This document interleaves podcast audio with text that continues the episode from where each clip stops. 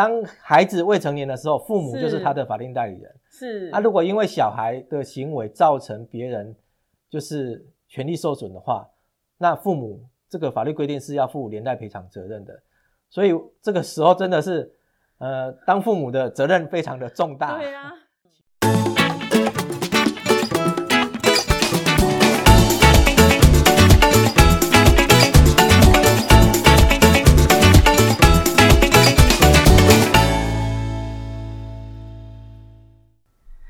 嗨，大家好，我是大影子，欢迎大家来收听赛底拉律法。今天在我旁边的是阿达律师，大家好。那我们今天要跟阿达律师一起法律拉低赛。什么呢？要来一个非常重要的东西哦，就是最近新闻那个沸沸扬扬，跟关运动有关哈、哦。就是说，诶我看到一个新闻的判决，是有三个三个小男生，哈、哦，十七岁的小男生在板桥区公所附近的一个盖的一个篮球场，然后打篮球，打着打着呢，那个篮球就跑掉了，跑到路边，结果一个女骑士呢就不小心。撞到那颗篮球之后，就摔倒在地，以至于就叫了救护车，把那个女骑士送到医院。哇，发现伤势很严重，诶，她的伤势是什么呢？哦，右手骨骨折，左侧两根肋骨断裂，好，全身上下有多处的挫伤，以至于她有五个半月没有办法工作，然后将近七十天的生活无法自理。所以这个女生呢，女骑士呢，就告上法庭了。告上法庭之后，这个这个判决书下来，就是这个何姓少年竟然要判别判八十四万元哎、欸，啊、好贵的一颗篮球啊，八十四万。所以我想说，哎，跟阿达律师来聊一聊这个这个这个判决的事件哦，就是打篮球有错吗？篮球滚到了路边。当然，那个骑士是受伤，很可怜。但是，一颗篮球的判决要判到八十四万吗？要不要来发表一下你的看法？哦，黄金篮球。哼好，我我觉得就是其实这个事件，当然就是我们可以从三方面，一一方面当然是这个少年在那个篮球场打球这件事情。对。那另外一方面就是这个篮球场是板桥区公所所设置的。是。那第三个部分就是，当然这个就是被害的这个妇人，她骑机车，然后在路上突然就一颗球滚出来，对啊，然后就撞到他的前轮，让他摔倒，嗯、而且受伤真的听起来这样还真的蛮严重，对，五个五个半月都不能工作这样子，真的，所以他其实跟法院是求偿了一百多万，嗯，那法院最后审核之后是核定了八十四万这样子，嗯，那我觉得今天来讲，就被害人讲，他是就是。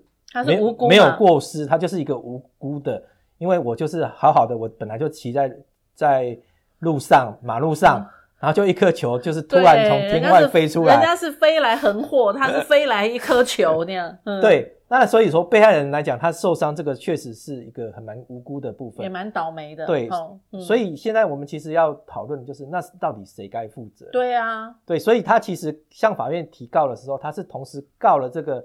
传球这位少这个这位少年，跟同时也告了这个板桥区公所。可是我看他们要连带赔偿。对，我看新闻好像是只判了少年要赔，可是板桥区公所是没有过，目前是没有过失，对不对？对对，所以我因为我目前还没有办法从网络上查到这个判决书的内容，嗯，那我们只能先就新闻上的嗯一些记载，嗯，那我们来稍微聊聊这个法院为什么会判。这个少年要负责任这个部分，对。那其实网络上很多人看到这个新闻之后，很多人都就是蛮替那个少年愤愤不平的。对啊，觉得说，哎，他是在篮球场打球啊，运动嘛。对啊，对那他就是一般，他好像做了一个是背后传球这个动作。那法官在判决书里面可能认为说，这个传球是一种。不正当的传球方式是，那很多很多网友就说，那原来法官法院已经认证所谓不正当，这背后传球是一种不正当传球的，那以后等于打篮球就是干脆把这个篮球规则要改哦，把这个 不正当传球是一种犯规行为好了。对啊，那我我觉得可能基本上，我觉得法官应该不是这个意思，因为我仔细在看了这个新闻内容里面，是，其实他有提到一点部分就是。他同时当时是有三个人在那边一起打球，跟同学一起打。对，对，那除了这个就是被告的这位传球背后传球这位少年之外，另外呢，这两个少年他们在法院的时候，他们有出来作证说，这个少年好像之前就用这样子背后传球的方式传给他们，那他们接不到，嗯，那他们就有跟这个少年讲说，他们接不到，叫他们不要再这样传了。但是这个少年好像还是用这样的方式传给他们，导致他们还是接不到，这个球就滚滚滚。然后因为到了路边，因为这个篮球场周围的栅栏并没有四边都围起来，嗯、对，所以有有没有围的围围的部分，所以那个球就这样滚滚滚滚出去，滚到路上。那我觉得这个部分，那个另外让两个少年的证词，我觉得蛮重要的，可能也是法官认为这个少年有责任的一个新证理由，就是跟你打球的人已经跟你讲说，你这样传我们接不到了，嗯、你不要再这样传球了。但这个少年仍然就是。还是用这样的方式传球，而且这个篮球场是听起来是应该是紧邻马路的，那旁边又四周不又不是完全都有围篱的，那我觉得就有那个预见可能性，说这个球有可能别人接不到，或怎样的方式，有球有可能滚出篮球场，那可能会滚到马路上，造成别人受伤等等的这样的一个预见可能性的话，嗯，那我觉得这个少年在传球的时候，他就必须。要小心，要有这个警觉。对，他有这样有这样的一个注意义务了，但是他还是用这样的方式传球。我觉得可也许是法官认为这个少年他本身有过失的一个情形。当然，另外一个部分是法院判决说，这个球场的这个设施是板桥区公所所设置的。他说他没有缺失。对，他认为这个部分没有缺失，但因为我们也没有到现场，那我们也不知不清楚说他。就是没有四面围，那旁边还有一个缺口，没有围篱，这个有空隙的。看新闻的照片，好像的确是有个缺口，只是说不知道那个缺口离马路有多遥远，或，多近。因为我们知道，我们没有到现场看过，嗯、所以我们比较难去评断这个情形。对，啊，只是诶，法院最后是认为说，板桥区公所在这个篮球场的设置上是没有疏失的，这样子。我要是我，我会觉得，诶，这有点。对我来说，我觉得我看到这个新闻，我会觉得有几个不公平哦。嗯，小孩子在篮球场练球，那背后传球本来就是一个篮球的美技，要不然我们为什么要看那种什么 NBA 的篮球赛？有没有？嗯，那个很多的呃职业选手不都是在一个美技哇，大家就哦捧的当球星。所以我觉得背后传球这应该是一个运动技巧。那没有一个人天生会把这个运动技巧就。马上去学会啊，一定是从不会学到会嘛。所以从不会学到会，我可不可以也觉得说是那两个小孩，你干嘛接不到嘞？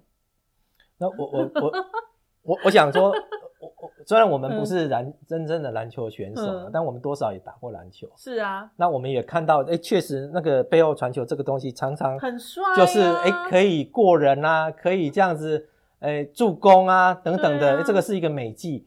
但我我觉得基本上这个基本上，我觉得应该可以算是比较一个属于高级动作。那它是需要诶、欸、一些的练习。那所以我们可以看到说，诶、欸、那些职业选手的部分。所以我觉得就是说，这个基本上你不纯熟的时候，你需要练习。他练不对点。既然练习，我觉得我你就要挑一个安全的地方。因为他一练我觉得我觉得这球跑到我觉得这个这个部分就是 嗯。这个球场是、嗯、看起来应该是应该离马路没有多远，所以才会球滚出去，他们跟来不及捡就滚到路上去了。对，所以我觉得在这个地方练球的时候，我觉得在传球的时候，我觉得你自己就要小心，避免这个球这样子滚出去跑到马路上的一个情形。那现场看起来那个围篱又是有缺口的。对啊，所以我觉得在这边打球来讲，虽然说你是在篮球场打球。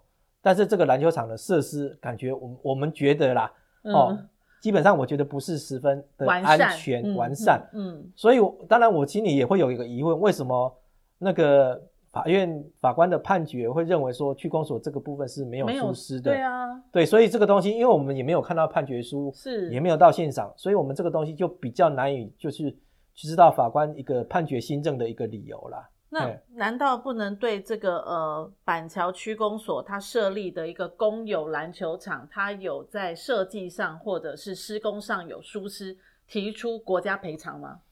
对，我我觉得这边也是顺便跟大家说科普一下什么叫国家赔偿，就是对对，嗯，呃，一般来讲，就是如果这个骑车的妇人，嗯、他对于这个少年跟少年的父母，嗯，提起赔偿的话，它是依照一按依照一般民法所谓侵权行为民法一百八十四条，然后一百八十七条法定代理人要负连带责任的规定去请求的。是，但是如果说今天这个篮球场是板桥区公所所设立的，因为它是政府机关，嗯、对它的设施如果因为有疏失或管理不当，所造成说人民的就是权利受损的话，它所依照的法律不是一般的民法，它是必须按照国家赔偿法来请求。嗯嗯嗯。那这个部分要跟大家特别就是要去说明的，就是民法跟国家赔偿法的请求程序上是不一样的。对，民法你如果觉得权利受损，你直接就可以跟法院提起这个诉讼了。是，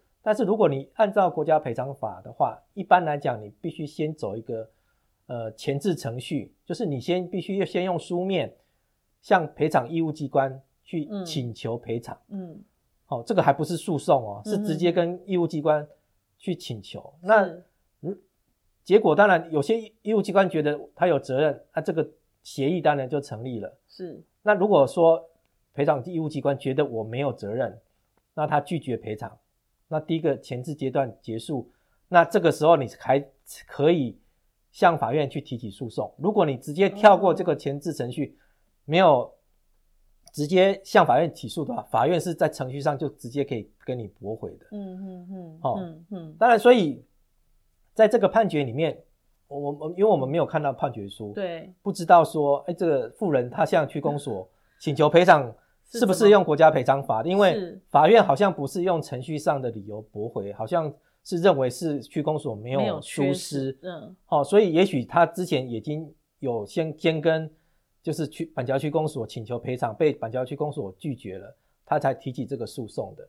但是我觉得也是趁这个机会跟大家提醒说。如果有这样的，因为、嗯、呃，国家赔偿法基本上有两种情形，嗯、一种就是国家的公务员他在执行公务的时候，他如果因为有故意或过失的行为或怠于执行职务，是致使人民的权利受损的话，那这个时候可以提起国家赔偿。是。那第二种情形就是，呃，就是国家机关所管理或设置的设施，嗯，哦，它有疏失或管理不当的情形，造成人民权利受损的话，也可以提起国家赔偿。这样子。哦所以目前我们还没有看到判决书，也无法知道说这个女骑士到底有没有跟板桥区公所提出国家赔偿。先请求，嗯，先请求，对对对，是不是驳回还是怎么样？这个这块我们不知道。对对对。但是目前就新闻上来说，他是判决是认为说，哎，板桥区公所是没有过失的。对对。所以现在是何姓这个少年要判罚八十四万，跟他父母还有一个就是你刚刚讲的，就是。他的父母是是也要负连带保证责任，连，连带赔偿赔偿赔偿责任。那这个父母也蛮无辜的哈。我看着我的小孩出去运动，啊，运动是好事啊，嗯、对不对？而且打篮球本来就是台湾的一些国民大家都会很喜欢的一个运动。嗯、我怎么知道我的孩子出去打颗篮打个篮球回来之后，我要帮他赔八十四万？这个。这个父母大概我我觉得他也说不过去吧，这个孩子应该也都吓都吓死了吧？嗯，对，那我我这个父母父母为什么要帮这个孩子去负连带保证责任？到底要到什么时候啊？没完没了。嗯，我想，因为我们现在想就想法律的部分有一种叫做所谓行为能力。嘿，那一般来讲，我们是行为能力的话，一种最简单的方式就是用年龄来区分。嗯，那我们未满七岁的就就是叫做无行为能力人。七岁算是一个一个门槛，对，七岁到二十岁成年，这是所谓限制行为能力人。嗯，那在这种情形下，就是法律必须，因为他是就是行为能力不是不是完全的情形，那法律上就是帮他设置的一个他的所谓他的法定代理人，嗯嗯嗯，来就是管理或监就是监督就是这个呃未成年人的这个部分，所以在这种情形下。当孩子未成年的时候，父母就是他的法定代理人。是。那、啊、如果因为小孩的行为造成别人就是权利受损的话，那父母这个法律规定是要负连带赔偿责任的。所以这个时候真的是，呃，当父母的责任非常的重大。对啊。所以 真的，你的小孩出门的时候，我觉得大家真的是要要要千叮咛万叮咛哦，然后很多事情就是要提醒小孩子注意。因为万一他真的在外面闯祸了，那父母就是必须要负一个连带赔偿责任的情形。那要到什么时候父母才可以放手呢？这样看起来，这个少年是十七岁嘛，所以还要多久这个父母亲才可以安心的让他出去打球啊？好，我们原我们的民法原本规定是二十岁是成年，对对对，但是现在民法其实已经修正，把成年的年龄降降为十八岁，十八岁，但是这个十八岁成年这个规定是从要到民国一百一十二年的一月一号才实行，一百一十二年就还有还有要还有快要一年的时间哦，所以对，今年如果你的小孩还没有满十八的，你都要很小心，对对对，对，对，对，你还有一年的时间需要需要。需要 watch 他所有的行为那样，哎，这个新闻一出来之后，会不会造成说大家不去户外打球了，在室内包篮球场是比较安全的？就是户外的球场还是小心为妙那样。对我，我觉得就是，呃，当然我们也不要因噎废食，就觉得、嗯、啊，就不要打篮球了。嗯。但我觉得就是这第一个真的是要选一个安全的地方，对。然后第二个就是打球的时候真的要注意一下。就是周围的环境，周围的环境等等的部分，嗯、包含其实，在打球的时候，说实在的，难免会有冲撞。对呀、啊，那、嗯、我我们也曾经有就是看见过，就是甚至因为有冲撞，一般可能觉得是就是一般的犯规行为而已。但是如果有些人他真的觉得因被冲撞之后受伤，也有人见因为这样子而提起诉讼的。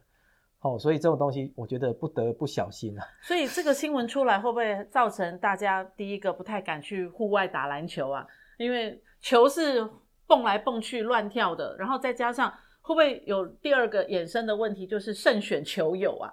哦，就是要么就是美季哦、呃、要上代加强，要不然就是接不到球。所以大家那个呃慎选球友，是不是也是大家现在会考虑的一种一个？未来的一种趋势和想法，大家要在一个同样的一个水准上面成为一个 team，要不然我打的球你接不到，要不然就是说我的美季呃要操练的时候有没有人可以帮我维护得到？嗯，是啊，所以如果说其实这个问题应该是说第一个就是。他的球友已经跟他讲说：“哎，你你接的球，你传的球，我们接不到，所以我们不要在这么危险的环境去做我们接不到球的这件事情。嗯、可是球还是滚出去了嘛？是好，所以还是可以上诉了。哈。这个父母还是可以上诉。这个只是第一审法院，嗯嗯，好，就依法了，应该接到判决书，二十天内都可以向法院提起上诉。我们也觉得蛮倒霉的哈。这个女骑士，她八十四万，其实我老实说，用我的角度来看。”她五个多月没上班，然后全身又都是伤。老实说，赔这个费用对她来说也不是很大的一个帮助。对。可是老实说，如果我在那个父母亲的立场，一个孩子出去打颗篮球回来，然后我要判八十四万赔偿，我好像也觉得不太公平哦。我不知道法院应该要怎么去判他。哦，总而言之，言而总之，我觉得。在孩子还未成年之前，父母亲都有监督孩子的责任与义务。嗯，所以如果多一点点防备，好，假设这个父母亲会去先去看一下板桥区公所的篮球场，知道这个篮球场其实是不够完善的，事先就先拦阻说，哎，我帮你们租一个室内球场比较安全，你不要在户外打球，搞不好这件事情就没有任何的遗憾了。对，好，但往往遗憾就是在不知不觉当中就发生了嘛。没错，好，我们都是要小心的。尤其是为人父母，你的还还没有十八岁哈，还有两个，还有两个，好，还有两个，还有 还有到明年一百一十二年才能放手哦。我也有两个，所以线上的听众朋友们，如果你有小孩子还没有满十八岁，在明年以前哦，一百一十二年还没有满十八岁的孩子，其实我们还是多一点点的责任。多一点点的唠叨了哈，孩子不见得会听，耳提面命啊。对呀、啊，好，孩子不见得会听，但多一点点的唠叨，多一点点的呃帮助他们，免得让他们发生了任何的遗憾。我相信这个新闻会造成很多大家慎选球场，然后慎选运动，然后在运动过程当中给自己。很多的提醒，要小心，要小心，嗯、要小心。运动固然好，但是我觉得安全还是很重要。哎，这样好像变成宣导交通安全守则 哈。骑车也要很小心啦，慢慢骑。可是有时候路边按照时速骑过去也来不及反应。天外飞来一颗球，谁都谁也无法反应啦！真的啊，很可怜的那个女骑士，为她感到很难过。五个多月没有办法正常的工作生活，也为这个少年很难过。我相信他也都吓坏了。是，然后也为这个父母很难过，因为 要判赔八十四万。哦，也都是在难过的过程当中。但是我觉得我们就是多点小心吧。是。嗯告诉你的孩子要小心，告诉我的孩子要小心，告诉所有的听众朋友们，打球真的多一点点小心。好，谢谢阿达律师跟我们一起拉迪赛，欢迎大家下一次再跟我们一起赛迪拉律法来收听哦。哦，别忘了在我们的脸书达林不累的粉丝团帮我们按赞转分享。另外呢，帮我们收听 Podcast 的时候，也可以告诉你周围的好朋友们，有这么好的一个法律性很。很轻松谈的节目，可以让他们在公车、在坐车、在很无聊的时候听听呃有趣的话题，吸收一点常识。谢谢大家，欢迎大家下一次再跟我们一起法律拉迪赛，拜拜。拜拜。